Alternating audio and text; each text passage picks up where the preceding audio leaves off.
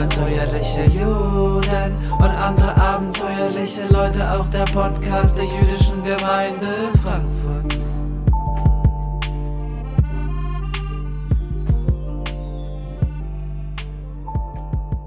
Herzlich willkommen zu einer neuen Episode von Abenteuerliche Juden und alle anderen abenteuerlichen Leute auch der Zweitimpfung mit Gefahr unter den deutsch-aschkenasischen Podcasts.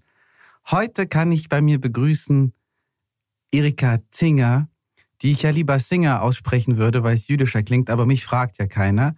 Und ich freue mich sehr, dass sie hier ist. Wir sind Journalistinnen-Kollegen und auch Identitätskollegen ein wenig, nicht wahr?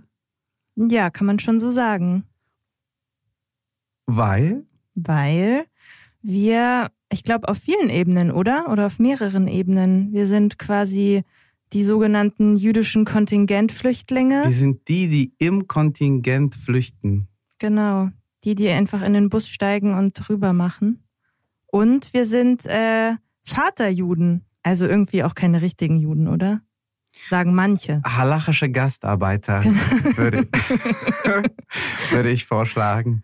Ja, ein Unterschied ist, dass äh, du von einem Ort äh, Kontingent geflüchtet bist, der zum Club der nicht anerkannten Staaten zählt. Das stimmt, da habe ich gewonnen. Was soll ich über Transnistrien sagen? Ich habe ja ein bisschen die Befürchtung, dass Transnistrien bald nicht mehr existiert. Mhm weil viele Leute auswandern, gerade junge Leute. Und die Regierung sagt zwar immer, bei uns ist alles super mhm. und bei uns leben immer noch 200.000 Menschen. Aber wenn ich mal vergleiche zwischen, als ich ein Kind war und dort zu Besuch war im Sommer und heute, sind die Straßen einfach leer. Da ist im Sommer irgendwie tote Hose.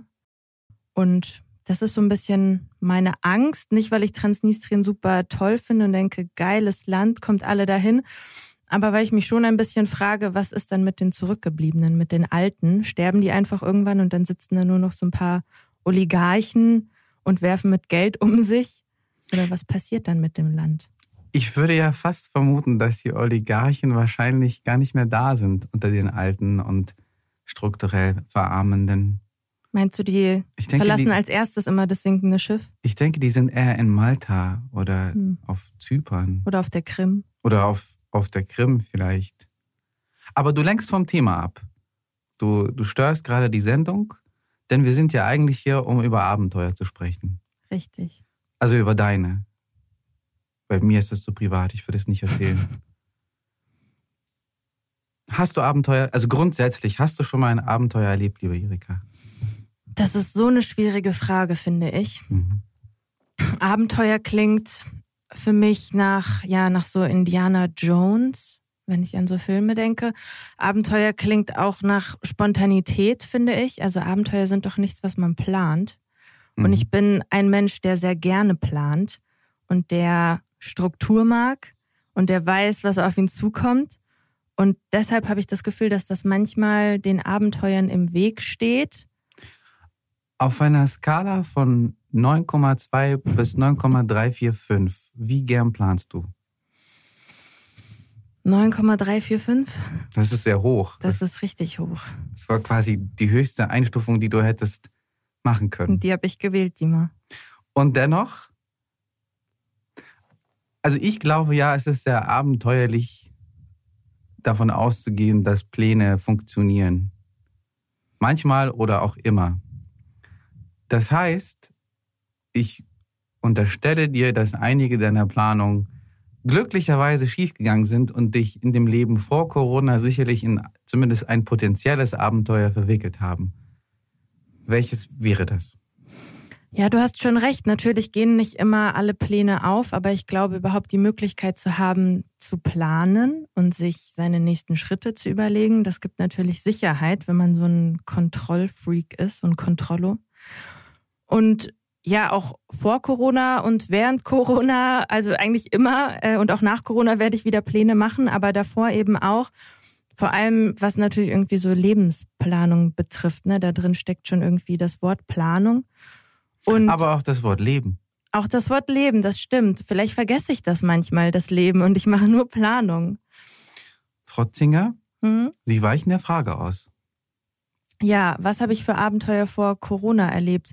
Ähm, ich glaube, es gab mal das schöne Abenteuer, dass ich für einen kurzen Moment mir zugestanden habe, auch was ganz anderes machen zu können, als ich mir eigentlich vorgenommen habe. Und das passiert eigentlich selten, weil seit ich jugendlich bin, habe ich mir überlegt, was so mein, mm, ich sag mal, Lebensberufsplan ist. Also es wurde mir eingetrichtert, du brauchst einen Plan, du musst dafür arbeiten. Die Vervolkswirtschaftlichung der Seele. Genau, das wurde mir eingetrichtert.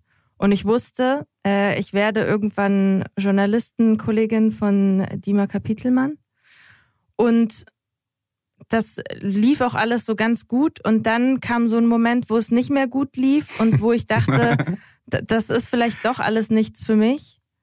Und dann habe ich das über das nachgedacht, über das auch lustigerweise sehr, sehr, sehr viele Journalistenkollegen nachdenken, wenn sie in so einer Sinnkrise sind, glaube ich. Und zwar habe ich herausgefunden, dass ich immer wieder in Situationen komme oder mit oder Menschen begegne, die äh, in so Notsituationen sind, Autounfälle, Radfahrunfall und immer bin ich da und muss erste Hilfe leisten. Und auf eine komische Art und Weise bin ich irgendwie gut darin, das zu machen. Und dann dachte ich, wie wäre es denn eigentlich, wenn ich das zu meinem Beruf mache? Und quasi auch einen Beruf nehme, der sehr wenig mit Planung zu tun hat, weil du steigst da irgendwie zu deiner Schicht in den Rettungswagen und du weißt nicht, was dich erwartet. Und dann habe ich angefangen, mich damit auseinanderzusetzen. Was, wie kommt man da hin? Was muss man für eine Ausbildung machen? Wie lange dauert das? Ich habe es gewagt, es meiner Mutter zu erzählen, die die Hände über dem Kopf zusammengeschmissen hat und gesagt hat, bist du verrückt? Das ist das Schlimmste, was du tun kannst. Mach es bloß nicht. Du wirst kein Leben mehr haben komisch, weil offensichtlich hatte ich ja vorher auch nicht so viel Leben, sondern nur Planung, wenn ich das jetzt mal so übernehme von dir. Ähm, und ich habe mich so in dieses Abenteuer gestürzt äh, und genau, habe mich äh, damit auseinandergesetzt und quasi äh, gedanklich in das Abenteuer auch erstmal gestürzt, wie mein Leben denn aussehen würde als Notfallsanitäterin. Und welche Bilder hast du da gesehen? ja, Bilder von mir ein bisschen, glaube ich, wie so ein Superheld. Also ich habe mich da drin wirklich wie so ein Superheld gesehen. Ich habe ausgeblendet, dass man schlecht bezahlt wird. Ich habe ausgeblendet, dass man total viele Überstunden leistet, dass man auch traumatisiert wird in dem Beruf, dass es wenig Unterstützung gibt in diesem Trauma, was man da erlebt. Aber irgendwie war so dieser Drang, ähm, jeden Tag nicht zu wissen, was auf einen zukommt war irgendwie so, also in einem Moment meines Lebens so stark, dass ich mir das ganz doll herbeigesehnt habe. Okay, ich muss ganz viel fragen. Als welche Superheldin hast du dich gesehen? Warst, hast du, hast du blutende Omis auf dem Rücken umhergeflogen? Warst du, warst du muskulöser? Äh, beschreib mal die Bilder. Naja, ich war diejenige, die, wenn alle in Panik ausbrechen, weiß, was zu tun ist. Also ich war die, die, die den Plan so, hat. Die den Plan hat, Aha. genau. Die fokussiert ist, die, die ruhig bleibt und die auch alle delegiert. Die sagt, okay, du musst jetzt äh, erstmal diese Tasche aus dem Auto holen, äh, du musst dich jetzt um Person XY äh, kümmern, du musst jetzt hier den Hals äh, stabilisieren. Ich wusste einfach, was zu tun ist. Und das war so quasi die Vorstellung, die ich von mir selber hatte. Du hast dich ein bisschen eingearbeitet, was nötig wäre, um diesen Beruf auszuüben. Ja. Wäre, wäre es viel gewesen? Wie schnell hättest du diesen Plan realisieren können? Naja, diese Ausbildung dauert schon zwei Jahre. Und in dieser Zeit verdient man wie so ein Azubi nicht viel Geld, also knapp irgendwie über 1000. Und in dieser Zeit, in der ich überlegt habe, das zu machen, da wurde gerade dieser ganze Sektor auch umstrukturiert. Und genau diese zwei Jahre wären anstrengend gewesen und hart und man hätte sich nochmal gefühlt wie in der Schule. Also mhm. ich war da irgendwie Mitte 20, ich hatte irgendwie Bachelor, Master studiert, ich habe irgendwie schon gearbeitet. Das wäre quasi wieder zurück irgendwie zum, weiß ich nicht, 16-jährigen Ich. Und ja, danach wäre es eigentlich direkt in den Beruf gegangen und man wäre sofort so ins kalte Wasser eigentlich äh, geworfen worden.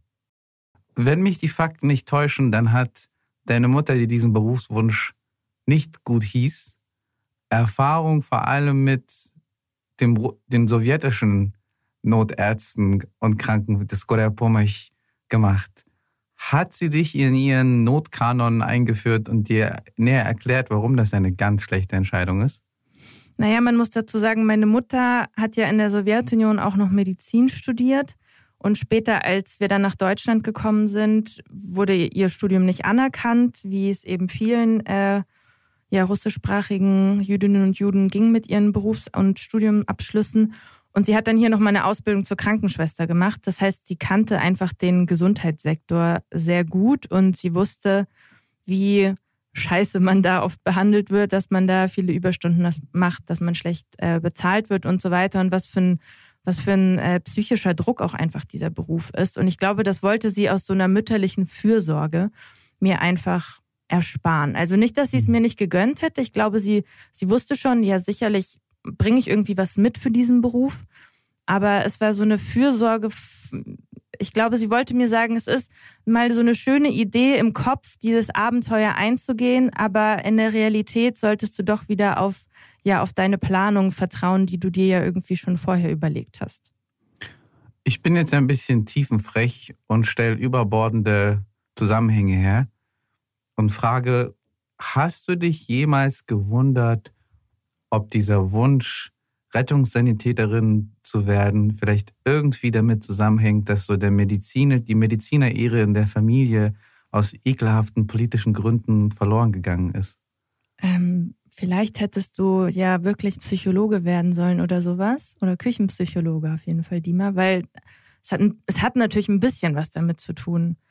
Also als Kind habe ich eine Zeit lang immer gesagt, ich werde mal Medizin studieren, weil ich glaube, ich so innerlich so Schuldgefühle hatte, mhm. dass meine Mutter jetzt nochmal als Krankenschwester anfangen muss, obwohl sie eigentlich Medizinerin, eigentlich Ärztin hätte werden sollen oder quasi schon war. Und das hat mir immer so wehgetan, weil ich gesehen habe, dass sie schon auch darunter gelitten hat und dass sie immer wieder in Phasen ihres Lebens überlegt hat, fange ich noch mal ein Studium an. Aber es gab nie den Moment, wo sie hätte sagen können, hey, ich nehme mir das jetzt mal raus, äh, einfach zu studieren und nicht mehr zu arbeiten, weil sie war irgendwie dann alleinerziehende Mutter und sie musste halt das Geld irgendwie verdienen. Ne? Und da habe ich mich manchmal so schuldig gefühlt ihr gegenüber, dass ich eben so diesen Wunsch hatte, auch Medizin zu studieren, aber ich war halt super schlecht in Mathe, in Physik, mhm. in Chemie. Und ich dachte so, puh, das packe ich einfach nicht, dieses Medizinstudium. Und dann kam irgendwie um die Ecke, dass ich mich für politische und gesellschaftliche Fragen interessiert habe. Ich habe gerne gelesen, ich habe auch dann Zeitung gelesen und irgendwie Journalismus wurde immer interessanter und dann habe ich so gedacht, vielleicht ist das eher so die sichere Bank für mich. Also ich kann leidlich gut nachvollziehen, wovon du erzählst, weil die Abschlüsse meiner Eltern auch nicht anerkannt wurden und die dann auch äh, Gurken verkauft haben, statt dass mein Vater als Mathematiker arbeitet. Ähm, interessanterweise aber die Gegenprojektion, ich weiß nicht, ob es bei dir auch so war, aber an mich hieß es, wenn du nicht Arzt, Jurist oder Präsident wirst, betrachten wir dich als Versager. Hast du eine ähnlich hohe, hohe Bürde bekommen von deiner Mutter oder Vater? Also sie hatten nicht so ganz bestimmte Berufe für mich vorgesehen, wie das bei dir der Fall war. Aber mir wurde schon eingetrichtert, dass es eigentlich keine Option gibt zu scheitern in meinem Leben. Also es war klar, ich muss Erfolg haben mhm. und alle Erwartung lastet auf mir, weil guck mal, wir stecken alles zurück, damit es dir mal besser geht. Gar nicht auch aus so einem böswilligen Gedanken heraus, sondern ja eigentlich auch aus, wieder aus so einer Fürsorge. Also wir wissen, wir werden nicht denselben Status erreichen hier in diesem Land wie den, den wir mal hatten aber du hast noch die Möglichkeit und deshalb pumpen wir alle Bildung in dich. Deshalb äh, wirst du immer geschimpft, wenn du schlechte Noten bekommst. Deshalb löchern wir dich mit Fragen, wenn es um Schule geht. Und deshalb wird gesagt, wenn du eine Note 2 nach Hause bringst, warum keine 1? Mhm. Also ähm, so dieser Drill, diese Strenge war schon da.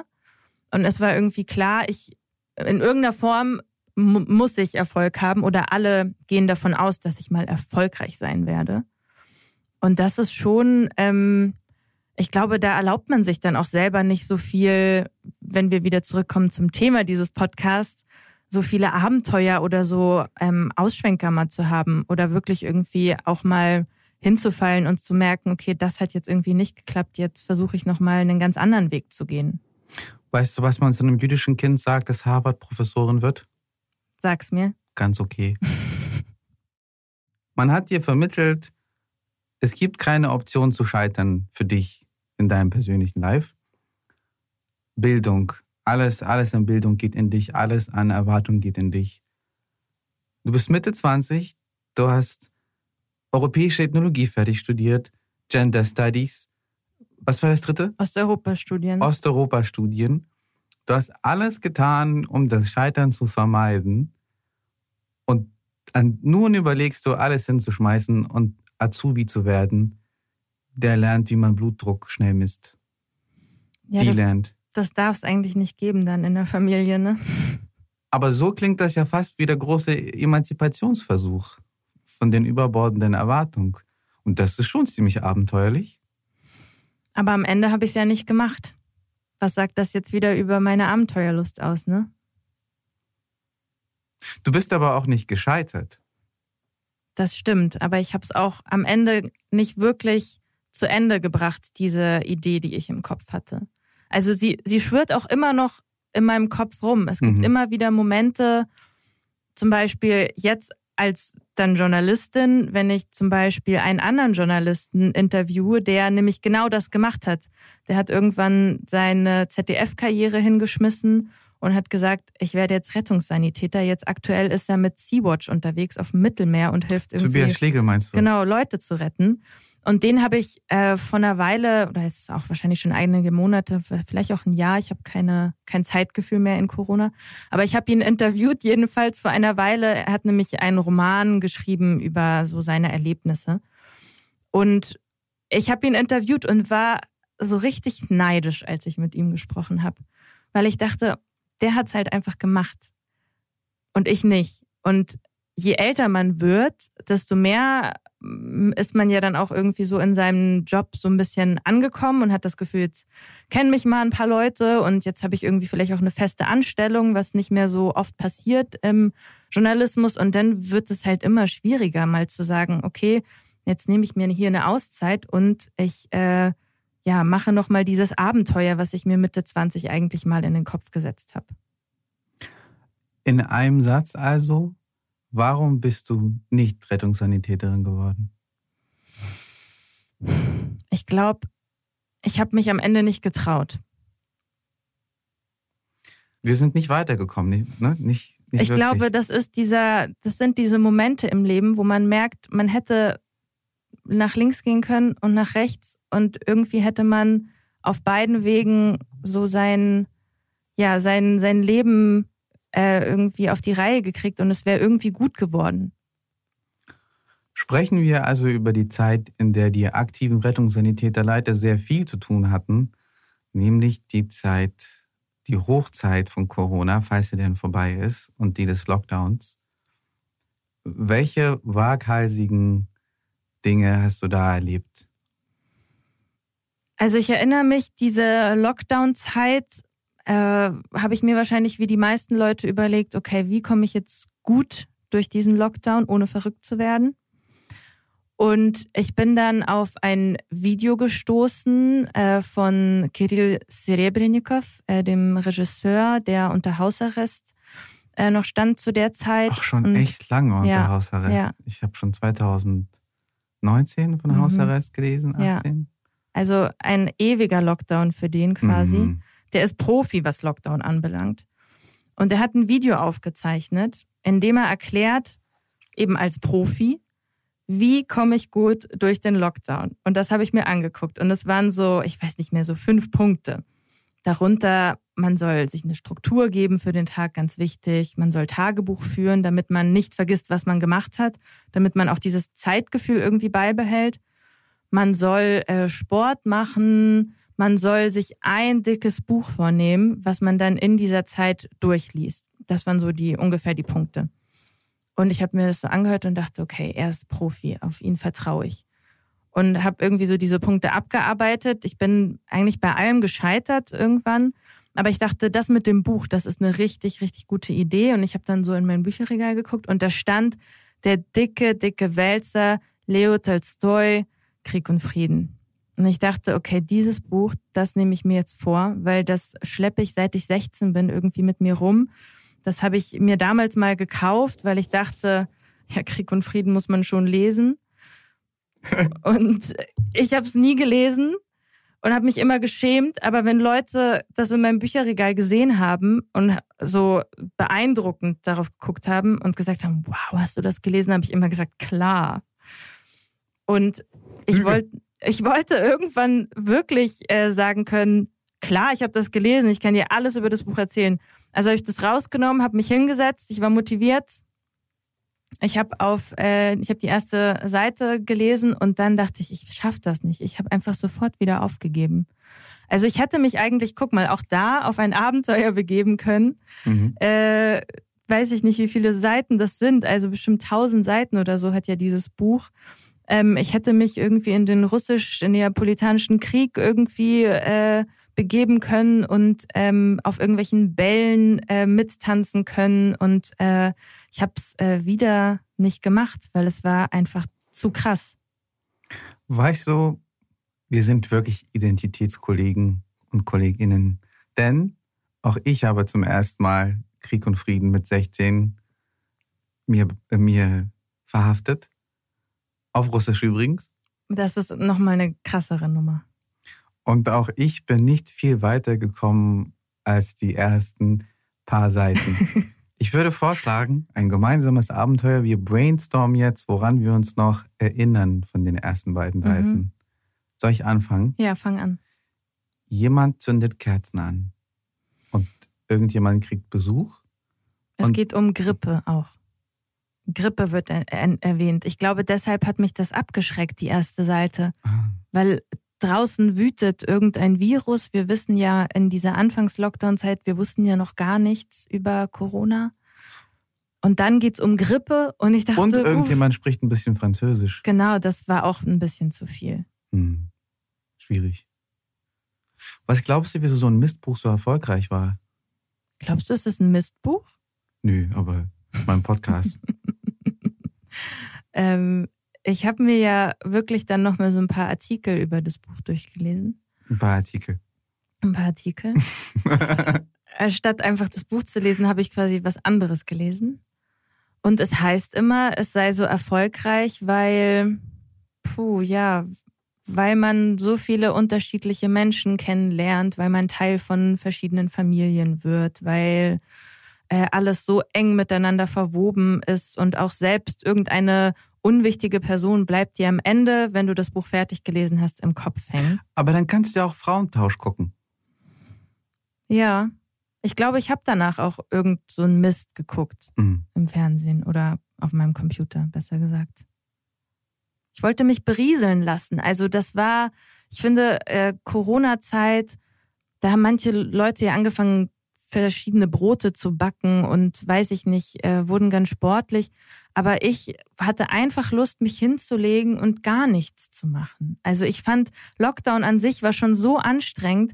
Ich kann doch mir dann nicht noch eine Struktur festlegen für den Tag und Tagebuch führen und ein Buch lesen und Sport machen und Sauerteigbrot und Bananenbrot backen und dreimal am Tag kochen. Das ist einfach zu viel. Weißt du, was interessant ist? Es klingt ja fast so, als hättest du aufgehört zu planen für eine Weile. Das stimmt wahrscheinlich. Vielleicht war das mal mein Planungsurlaub. Ja. Ja. Generell konnte ja niemand mehr planen. Also mhm. du wurdest selten so aus der Selbstverantwortlichkeit genommen wie in dieser Zeit. Und, ja. de und dennoch hat es nicht für Krieg und Frieden gereicht, bei all der neu gewonnenen Autonomie. Und das lässt mich schon fragen, ob jemals der Moment für Krieg und Frieden kommen wird. Wie ist es denn mit anderen russischen, russischen Klassikern? Ist es da easier oder? Schwierig. Also ich habe einen Vater, der äh, liebt einfach Filme. Der macht eigentlich den ganzen Tag nichts außer russisches Fernsehen gucken. Du kannst ihm jeden Film, über jeden Film etwas fragen, der kann dann dir ein Referat halten. Mhm. Und mit dem musste ich quasi äh, schon so viele immer russische Filme sind dann immer so 500 Teile irgendwie. Mein, Meister und Margarita 500 Teile auf mein YouTube. Mein Vater spricht, spricht den sowjetischen Filmzitaten ja. teilweise. Ja. Das ja, macht mein safe. Vater auch und dann wartet er, dass man lacht. Aber ich denke mir, Papa, ich verstehe deine Anspielung nicht. Ja, oder ich habe sie halt schon vor 20 Jahren ja. verstanden. Ja, deswegen, also die viele russische Klassiker habe ich als äh, Filme gesehen und eben nicht gelesen. Mhm. Auch Krieg und Frieden, wiederum mit meiner Mutter. Da gibt es auch so eine ähm, sowjetische Verfilmung, irgendwie 400 Stunden oder so insgesamt.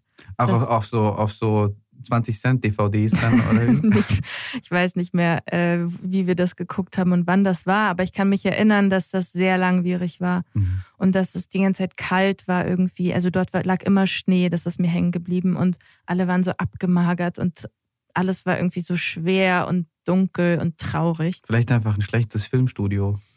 Ja, ich weiß nicht. Oder Sibirien halt.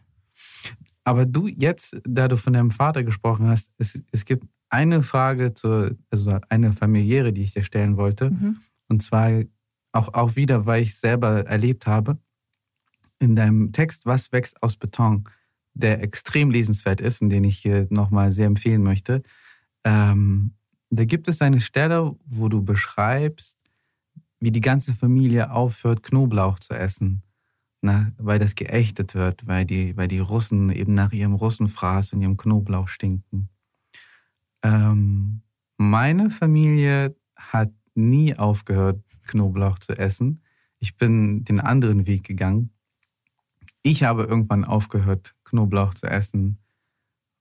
Und damit war ich mit der Mehrheitsgesellschaft mehr oder weniger sicher.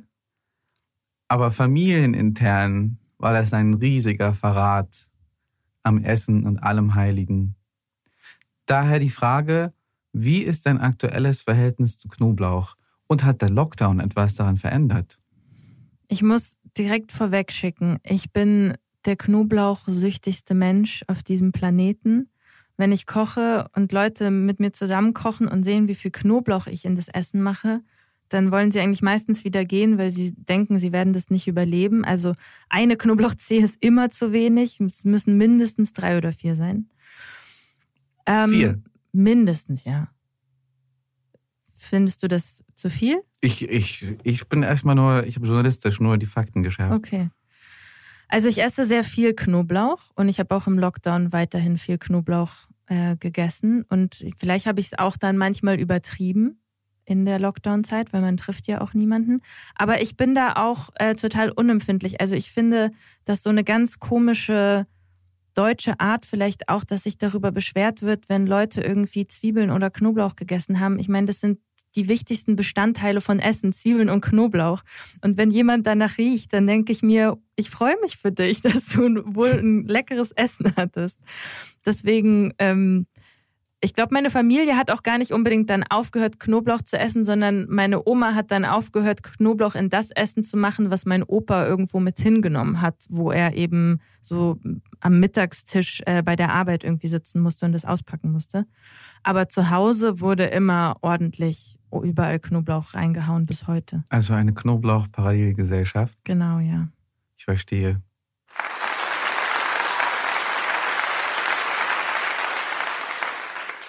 Ein bisschen auch eine Sekte. Ich glaube, also wenn du zu Besuch kommen würdest, dann würdest du sofort wieder anfangen, Knoblauch zu essen. Naja, für mich hat der Lockdown Wunder bewirkt. Ich habe im Lockdown mir wieder so richtig Knoblauch getraut. So Und hast du das beibehalten? Mm -mm. Jetzt, da sich die Welt wieder ein bisschen öffnet, halte ich mich zurück.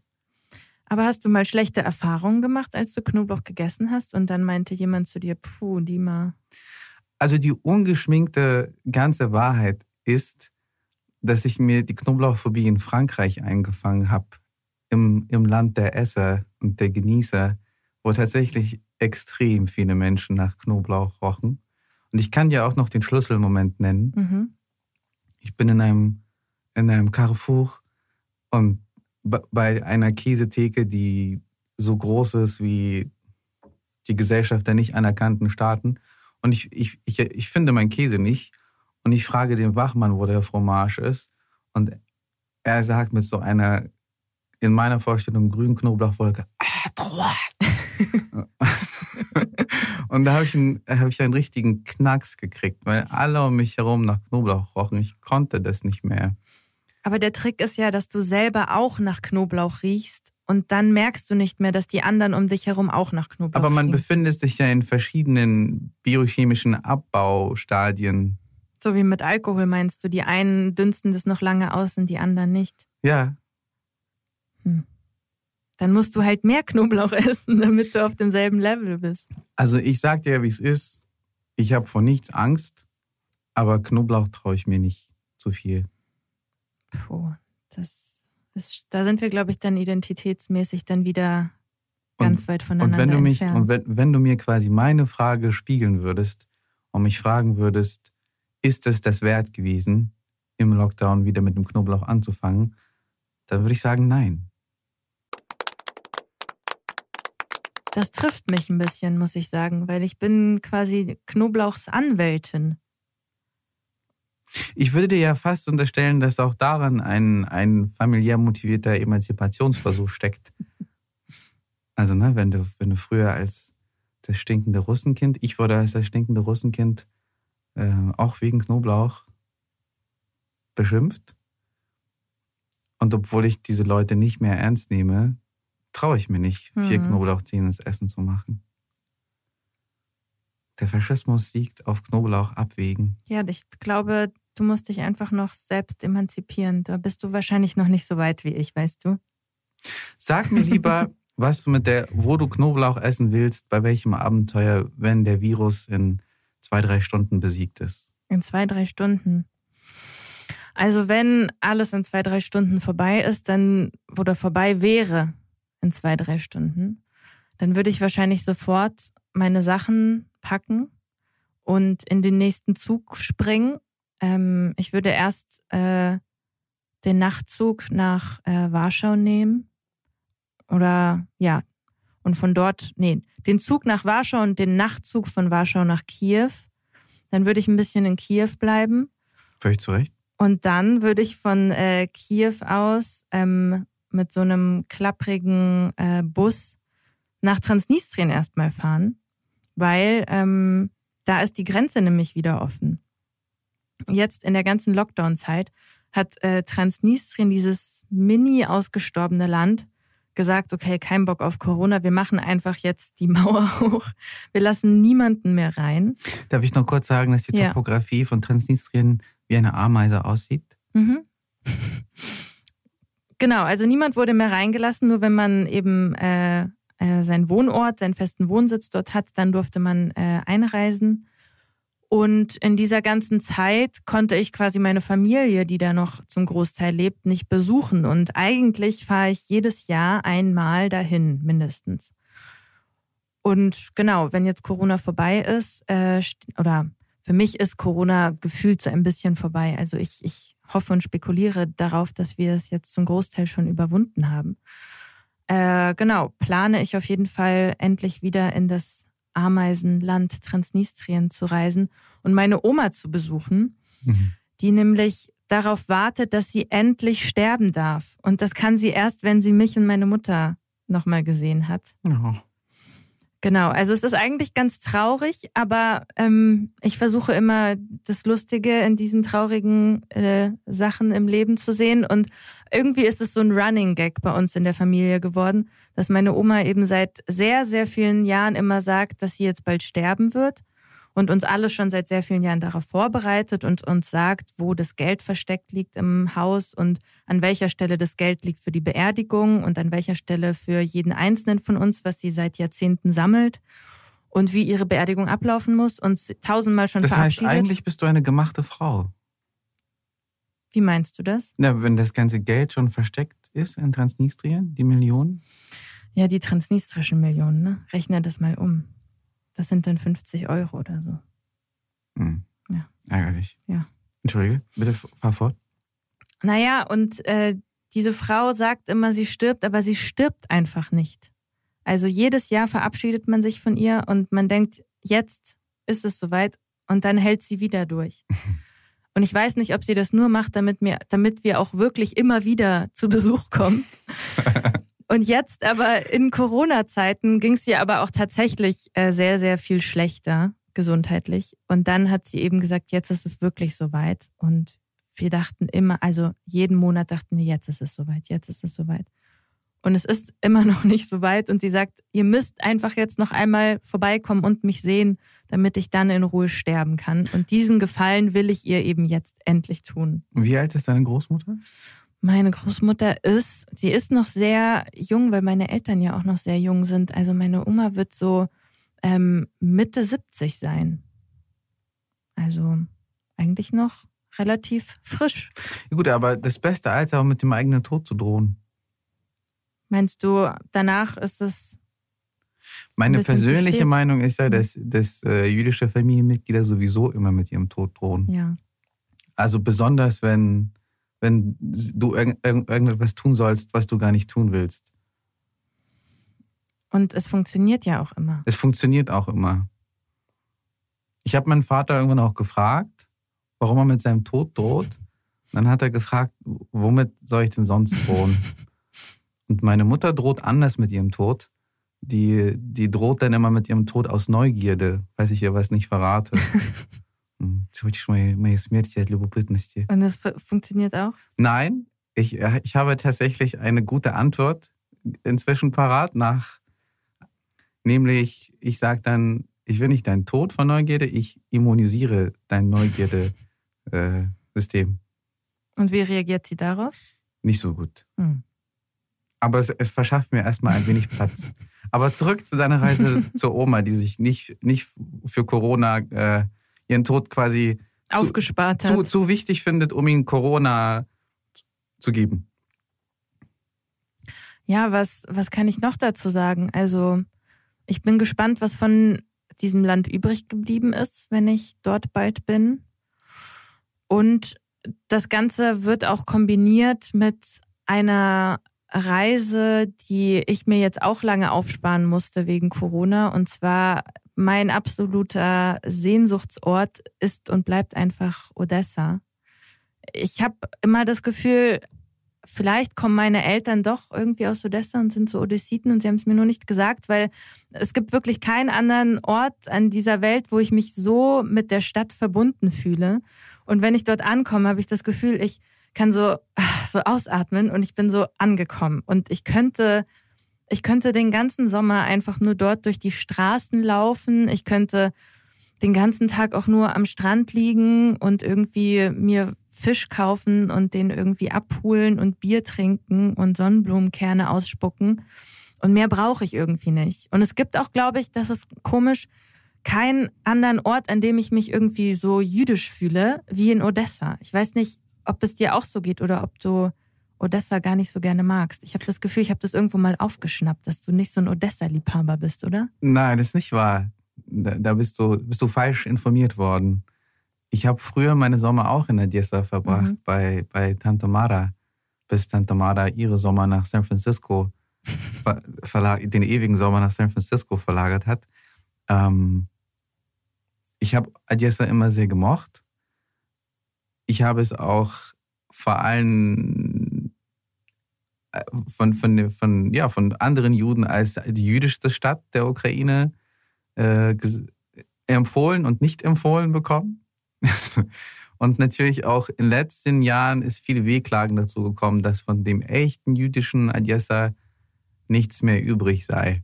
Und als ich vor einem Jahr vor zwei Jahren das letzte Mal in Kiew war und nach Odessa wollte, da hat man mir gesagt, auf gar keinen Fall, Odessa ist die teuerste Stadt der Welt. Teurer als Miami, teurer als Hawaii. Auf gar keinen Fall nach Odessa fahren.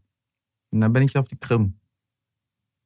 Aber warte mal. Mhm. Das bedeutet, du kannst jetzt nie wieder in die Ukraine einreisen, wenn du auf der Krim warst? Nee, wann war das nochmal genau? Auf der Krim war ich 2019. Okay, aber dann musst du mir erklären, wie du das gemacht hast. Es war ein bisschen abenteuerlich.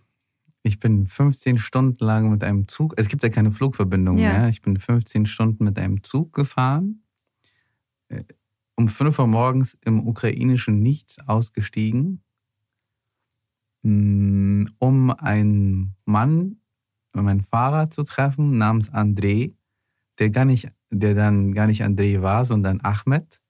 Aber das liest sich im Internet mhm. nicht so mhm. gut.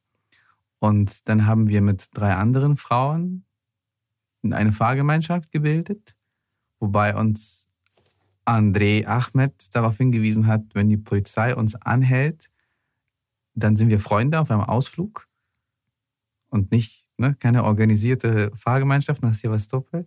Und dann sind wir zur Militärgrenze gegangen, wo vor allem Leute mit Schwimmringen und Urlaubskoffern von Soldaten durchgewunken wurden. Also heißt durchgewunken eben nicht. Wir standen dann schon noch mal fünf Stunden da an. Und dann habe ich behauptet, ich sei Sportreporter. Das klingt wirklich abenteuerlich und auch mutig, weil ich habe mich seit der ganzen Krim-Annexion und dem Krieg in der Ostukraine da nicht hingetraut, obwohl ich da auch noch oder meine Oma väterlicherseits Familie hat. Und wir wollten immer gerne da hinfahren. Also auch meine Oma, sie wollte halt ihre Verwandten besuchen. Aber ich wusste, mir ist Odessa so wichtig. Ich hatte Angst, wenn ich eben einmal auf die Krim fahre, dann kann ich nicht mehr in die Ukraine einreisen. Deshalb bin ich dieses Abenteuer bislang noch nicht eingegangen, sondern bin immer mein sicheres, planbares Abenteuer nach Odessa irgendwie ich verstehe. eingegangen. Ja, die, die Sache war die, ich wollte, ich war in der Ukraine, um meinen ukrainischen Pass loszuwerden, was äh, gar nicht so einfach ist. Und habe, musste, musste eine Woche oder zwei sogar warten, bis die Papiere bearbeitet sind. Und habe erfahren, dass der ukrainische Pass der einzige in der Welt ist, mit dem man ohne Visum auf die Krim kann. Quasi zu den Leuten, die auch nicht mehr Ukrainer sein wollen, so wie ich. Mhm.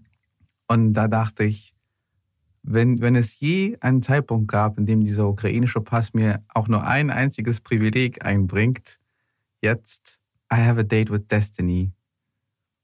Das heißt, das war auch der letzte, der letzte Moment, in dem du mit diesem ukrainischen Pass auf die Krim konntest und danach war eh egal. Nee, nee, die haben oder? das noch zwei Jahre hingezogen. Ich hätte noch zwei Jahre auf die Krim fahren können. Ach, okay. Aber davon abgesehen. Und der beste Teil war eigentlich, als ich mich ich bin dann in Jalta zu einem Parteibüro von Einig Russland gegangen und habe nachgefragt, wie es denn aussehen würde, wenn ich mich auf die Wahlliste setzen lassen möchte als Ukrainer. Und was haben Sie gesagt? Sah nicht so gut aus. ich war auch überzeugt, ich könnte das als Buchkapitel dann alles verwenden. Dann drei oder vier geschrieben, ist dann alles rausgeflogen. Du bist ein bisschen lebensmüde, habe ich das Gefühl. Das finde ich überhaupt nicht. Ganz im Gegenteil, ich bin sehr lebenslustig. Das hätte auch ein bisschen böse ausgehen können. Wieso? Ach, Wem hat nicht. der russische Staat jemals etwas Schlechtes angetan? Ich weiß nicht. Hm. Also, du verdrehst ja ein bisschen den Diskurs, merke ich. Ich werde das hier alles schnell abmoderieren. Auf deine Frage eingehen, war es das wert? Ja, komplett. Es war wirklich eine der interessantesten Reisen, die ich je gemacht habe.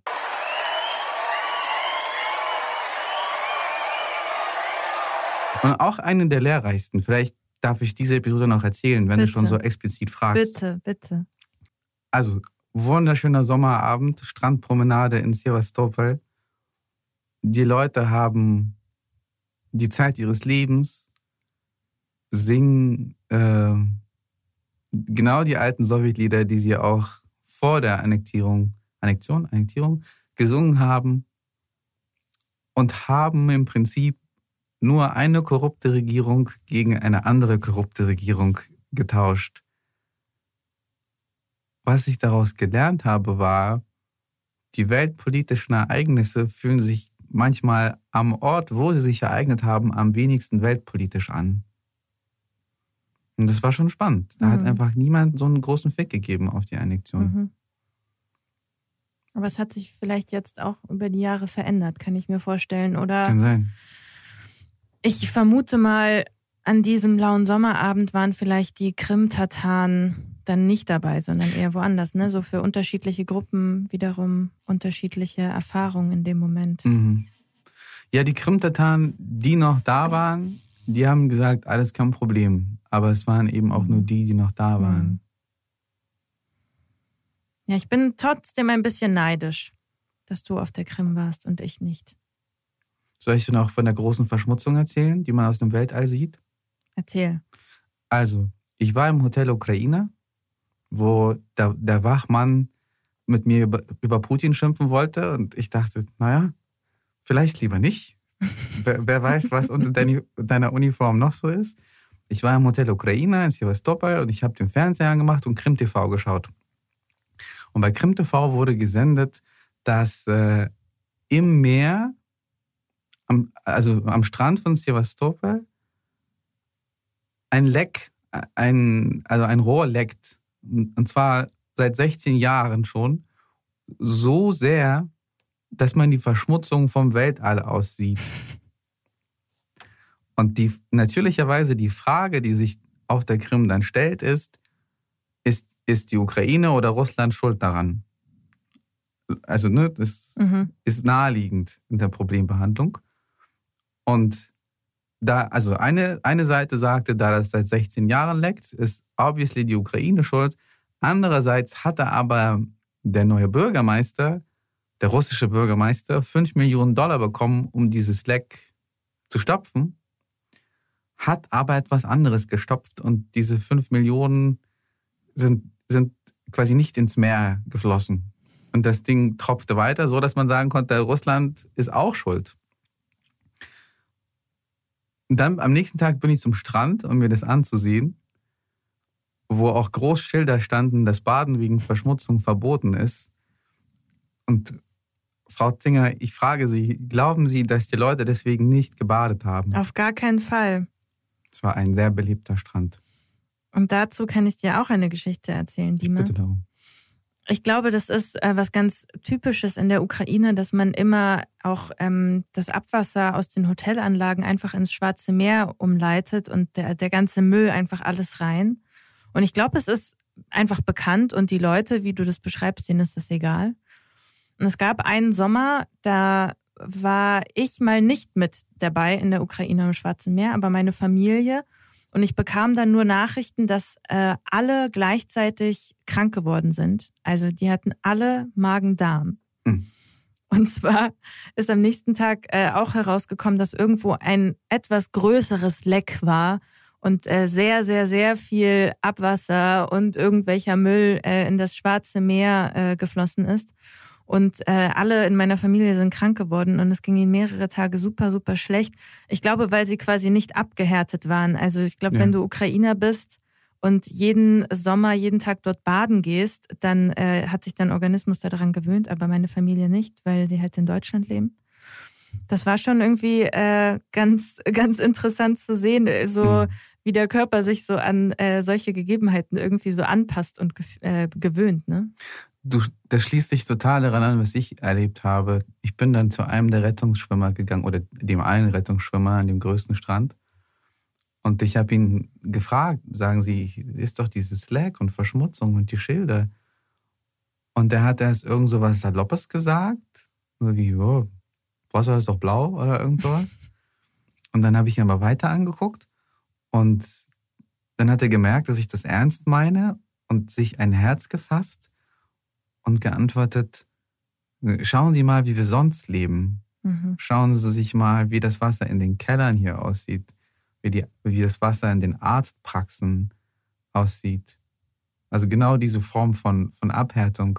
Und das ist ja eigentlich keine Gleichgültigkeit in dem Sinne des, ne, sondern das ist eher ja, so eine Überlebensgleichgültigkeit, weil wenn du dir erstmal all der Missstände bewusst wirst, dann kannst du ja gar nicht mehr planen. Mhm. Wenn ich meine Familie in Transnistrien besuche, dann müssen immer so äh, fünf äh, Liter Kanister Wasser gekauft werden, weil ich bin es nicht gewohnt, das Wasser aus der Leitung zu trinken. Meine Familie trinkt es schon und wenn ich das manchmal vergesse, so ganz automatisch will ich mir dann auch so ein Glas Wasser einschenken, schreit meine Cousine, Stopp! Das kannst du nicht machen. Du wirst krank werden davon. Hier, nimm lieber dieses Wasser aus dem Kanister. Mhm. Also es ist irgendwie ganz spannend. Oder auch wenn man baden geht, der, der Fluss, der quasi Transnistrien von Moldawien, dann eben dem normal anerkannten Staat äh, trennt. Da gibt es eben eine Badestelle ähm, an diesem Fluss. Und äh, der Fluss ist einfach in der Hälfte geteilt. Und auf der einen Seite fließt so der Müll vorbei und auf der anderen Seite, wo man baden darf, da ist es ganz sauber. Und da geht man auch irgendwie planschen mit seinen Kindern und man sieht dann irgendwie, wie so drei Meter weiter dann irgendwelche alten Fahrräder und irgend, weiß ich nicht, irgendwelche Plastiktüten neben dir schwimmen. Also es ist irgendwie so, äh, so lustig, weil theoretisch weißt du, okay, wenn auf der einen Seite der Müll schwimmt, dann ist allgemein dieses Gewässer irgendwie verschmutzt. Aber was sollst du machen? Du willst trotzdem leben, also machst du dir quasi so in einer Ecke so ein bisschen Platz und machst es dir schön und das andere blendest du einfach aus. Ja, aber ein Teil des Gewässers ist immer verschmutzt. Aber im Grunde ist das ganze Gewässer verschmutzt. Du schiebst nur den Müll an den Rand, aber irgendwie ist doch das ganze Wasser dreckig. Also wenn du da irgendwelche Grillkohle vom Schaschlik und weiß ich nicht was da reinschüttest, dann macht das keinen Unterschied, ob in der Hälfte einfach so ein Band gespannt ist. Aber das ist ja mein Punkt. So im, im, im großen Bild ist das Wasser immer ein bisschen schmutzig. Ja. Und doch will man baden. Manchmal muss man einfach schwimmen auch. Frau Zinger, es wird Zeit, diese Sendung zu beenden. Ich glaube, mit, ne, mit einer besseren Metapher schleichen, können wir uns nicht wegschleichen als diese. Herzlichen Dank, dass du da warst. Ich danke dir. Abenteuerliche Juden und andere abenteuerliche Leute, auch der Podcast der jüdischen Gemeinde Frankfurt.